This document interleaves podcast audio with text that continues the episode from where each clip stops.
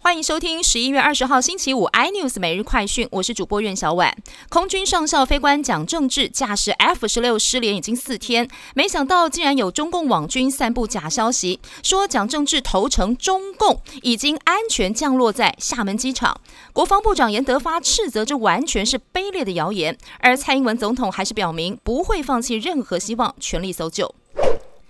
纽约时报报道，美国环保署长惠勒即将在十二月初访台三天。惠勒一行人将循先前美国卫生部长阿扎尔的模式，耗资七百万台币搭乘包机，总花费高达八百四十万。只是还没有安排是否会跟台湾高官见面。而目前正值美国政权交接的敏感时刻，出访行程被批评浪费公帑。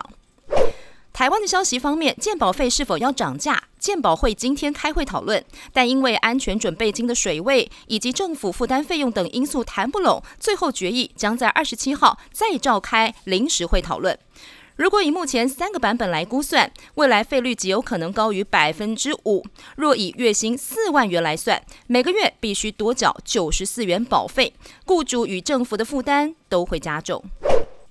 房价还是居高不下，北北桃地区的新建案平均总价破千万，其中台北市今年的新案开价更是来到四千五百九十五万元，比去年同期的三千六百八十一万元大增了百分之二十四点八。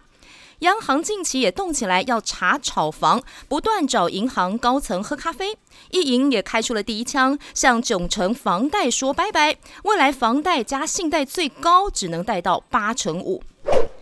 美式卖场在台中开张，一开门就涌入了两千人次。台中民众的消费力实在也非常惊人。一艘波兰制造、台湾独卖的七人座动力游艇，开出来的价格是一百五十七万九千九百九十九元。没有想到，一个小时卖出两艘游艇，其中一名男子还是捧现金全额付清，就连要价五十四万的名牌鳄鱼包也卖出了。更多新闻内容，请锁定有线电视八十八 MOD 五零四 iNews 最终晚报，或上 YouTube 搜寻三立 iNews。